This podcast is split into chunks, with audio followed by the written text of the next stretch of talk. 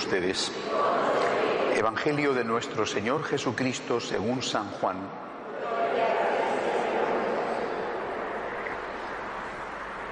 Jesús, estando en la mesa con sus discípulos, se estremeció y manifestó claramente, les aseguro que uno de ustedes me va a entregar. Los discípulos se miraban unos a otros no sabiendo a quién se refería. Uno de ellos, el discípulo al que Jesús amaba, estaba reclinado muy cerca de Jesús. Simón Pedro le hizo una seña y le dijo, pregúntale a quién se refiere. Él se reclinó sobre Jesús y le preguntó, Señor, ¿quién es? Jesús le respondió, es aquel al que daré el bocado que voy a mojar en el plato. Y mojando un bocado se lo dio a Judas, hijo de Simón Iscariote. En cuanto recibió el bocado, Satanás entró en él. Jesús le dijo entonces, realiza pronto lo que tienes que hacer. Pero ninguno de los comensales comprendió por qué le decía esto. Como Judas que estaba encargado de la bolsa común, algunos pensaban que Jesús quería decirle, compra lo que hace falta para la fiesta, o bien que le mandaba dar algo a los pobres. Y enseguida, después de recibir el bocado, Judas salió. Ya era de noche. Después que Judas salió, Jesús dijo, ahora el Hijo del Hombre ha sido glorificado y Dios ha sido glorificado en él. Si Dios ha sido glorificado en él, también lo glorificará en sí mismo y lo hará muy pronto. Hijos míos, ya no estaré mucho tiempo con ustedes. Ustedes me buscarán, pero yo les digo ahora lo mismo que dije a los judíos, a donde yo voy, ustedes no pueden venir.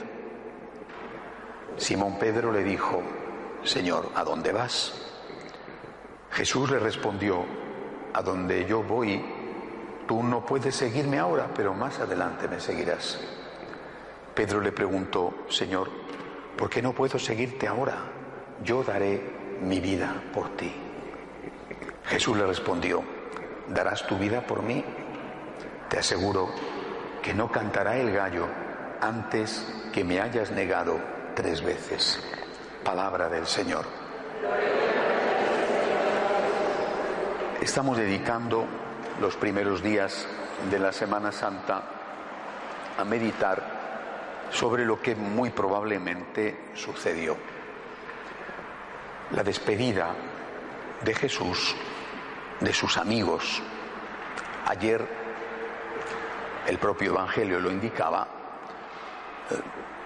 vimos la despedida del Señor de Lázaro, Marta y María, algunos de sus principales amigos.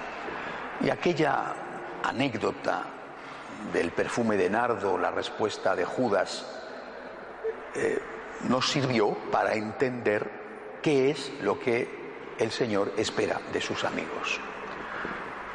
El Señor sale en defensa de María y le dice, déjala, a los pobres los tenéis siempre con vosotros. Naturalmente eso no significa ¿Está grabándose? Sí. Eso no significa, eh, lo comentábamos ayer, que haya que elegir entre oración o pobres.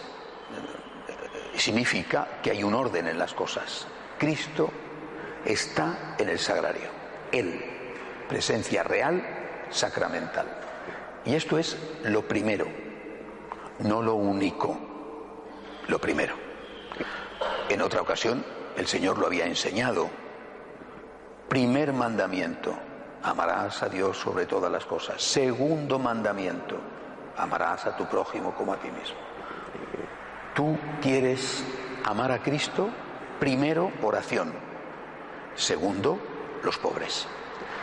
Claro, si amas a Cristo, vas al sagrario, vienes a misa y no ayudas a la gente, es como un árbol con una estupenda raíz y una magnífica copa llena de hojas verdes que no da fruto.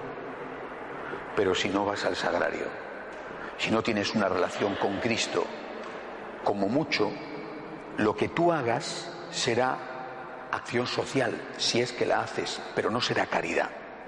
La caridad es la acción social hecha por una motivación religiosa, por el Señor. Lo que hagas al más pequeño, a mí me lo has hecho. Es por ti, Jesús, que tengo que hacer las cosas. ¿Qué podemos decir de la despedida con los apóstoles? Los apóstoles eran sus amigos, por lo tanto vale esto también. Pero creo que estamos dando un paso más en la intimidad. Mañana veremos la despedida de María, un paso aún muchísimo mayor. Hay, para entender la relación de Jesús con los apóstoles, hay que ver una escena que tiene lugar después de la resurrección. Cuando Jesús, Jesús resucitado, se aparece a los apóstoles y entre ellos a Pedro, allí en Galilea. Se aparece junto al lago, hay una preciosa capilla junto al lago donde se recuerda el momento.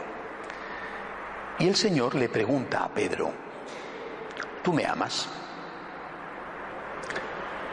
Le pregunta tres veces, porque tres veces le ha negado, acabo de leerlo hoy en el Evangelio, la triple negación de Pedro, no te conozco. Tres veces le pregunta. En realidad no le dice tú me amas, le dice tú me amas más que estos. Estaba refiriéndose al resto de los apóstoles. ¿eh? ¿Tú me amas? No le pregunta Jesús, Pedro, ¿tú quieres evangelizar? No le pregunta esto. Y hubiera sido una pregunta lógica, ¿no? Porque a continuación le da un encargo. ¿Tú quieres evangelizar? Apacienta mis corderos. Ya está, es lo lógico, ¿no? ¿Tú quieres ayudarme a expandir el, el reino? Apacienta mis ovejas. No le pregunta esto. No le pregunta, ¿tú quieres dedicar tu vida a consolar a los pobres, a alimentar a los hambrientos, a curar a los enfermos? No le pregunta esto. Le pregunta, vamos a ver, ¿tú me amas? Es decir, la clave de la relación del Señor con sus amigos y más con sus apóstoles es el amor a Él. Esto llevamos décadas omitiéndolo y transformándonos los sucesores de los apóstoles y los colaboradores de los sucesores de los apóstoles, transformando todo en activismo. Hay que hacer cosas. Un momento. Claro. Pero primero hay otra cuestión. Repito, el Jesús no le pregunta, ¿tú quieres trabajar por los pobres o tú quieres evangelizar? No, le dice esto. Dice, vamos a ver, ¿tú me amas? Si hay una relación de amor, ah, yo te voy a dar una tarea. ¿eh? Evangeliza, apacienta mis corderos, apacienta mis ovejas. Y si no hay una relación de amor, no me puedo fiar de ti. ¿Por qué? Eh, porque puede ocurrir cualquier barbaridad. Por ejemplo, que no apacientes a mis corderos, sino a los tuyos. Apacienta mis ovejas, apacienta mis corderos, son seguidores míos, no tuyos. O sea, tienes que apacentar como yo quiero, no como tú quieras. Tienes que apacentar enseñando el mensaje que yo transmito, no tu mensaje, el que tú quieras transmitir. No, no, funda tu iglesia. Tú me amas, apacienta mis corderos. Por tanto, en esta despedida, que seguramente, posiblemente ocurrió el martes santo, Jesús les hizo esta pregunta. ¿Vosotros me queréis? ¿Estáis dispuestos, por amor a mí, a evangelizar? A Marta, a María y a Lázaro les había pedido oración y acción social. Por eso ahí aparece el tema de los pobres. Oración y acción social, en este orden. Porque son laicos. Y la misión primera del laico es, apoyándose en Cristo, transformar la sociedad. En cambio, a los apóstoles no les pide lo mismo que a los laicos. Les dice oración, o sea, amor y evangelización. Les está pidiendo, pero no lo mismo, porque cada uno tiene que hacer una cosa.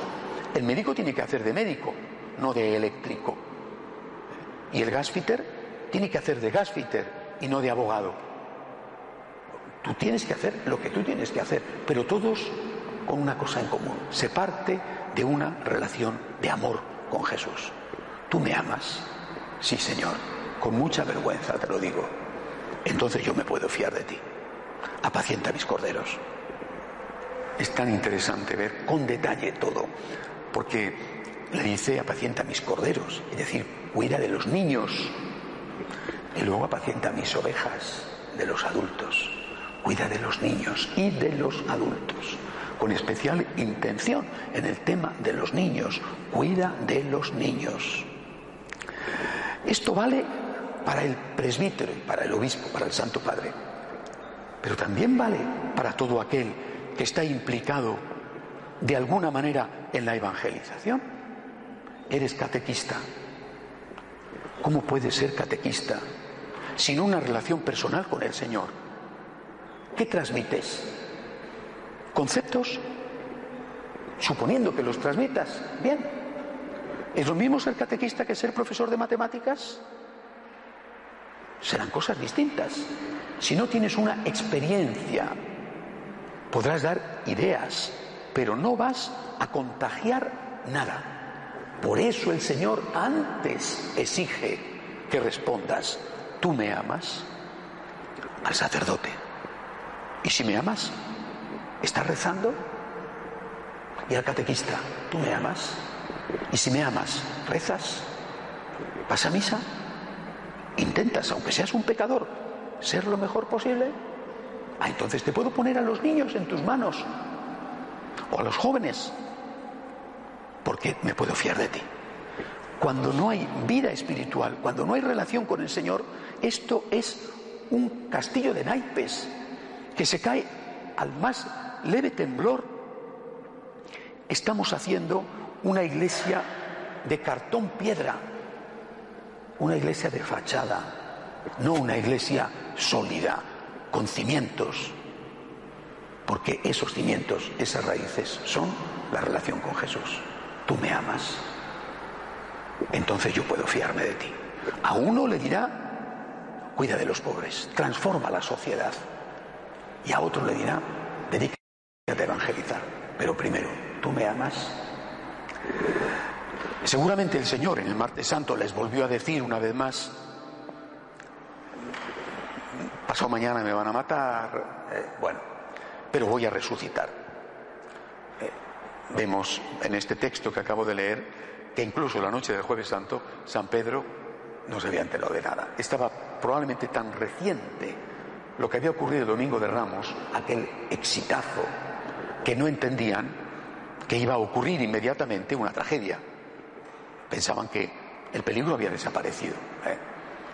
Pero Jesús hizo su catequesis. Me despido, chicos. Me despido, amigos. Me despido, colaboradores. Fiaros de mí. Si me amáis, os fiaréis de mí. Si os fiáis de mí, resistiréis. Si no me amáis, ¿qué sentido tiene? No hace mucho un joven me preguntaba, ¿pero qué sentido tiene eh, evangelizar? Explíqueme, me decía, el sentido de evangelizar. La evangelización tiene un sentido. Dios, Dios, solo Dios, por ti Jesús, por ti. Y esto solo puede entenderlo un corazón enamorado. Por ti Jesús, por ti, por ti. Por ti el trabajo agotador, por ti. Por ti el sueldo escasísimo, por ti. Jesús, por ti, por amor a ti. Los apóstoles dieron la vida, murieron mártires, demostraron su amor de esa manera, por amor a Jesús. Tiene que haber ese amor a Jesús. Si lo hay, todo tiene sentido. Y si no lo hay, simplemente nada vale, nada merece la pena nada se puede aguantar. Repito, y esto vale para los curas, pero también para todo aquel que tiene la misión de evangelizar. Por ejemplo, para los padres de familia que tienen la misión de evangelizar a sus hijos. Pidámosle al Señor hoy, martes santo, que seamos capaces de estar a la altura de lo que el Señor espera de nosotros. Contestemos a su pregunta, ¿tú me amas? Sí, Señor, tú sabes que te quiero, soy un pecador, pero tú sabes que te quiero. Y escucharemos de él esta palabra, entonces apacienta mis corderos y apacienta mis ovejas. De pie, por favor.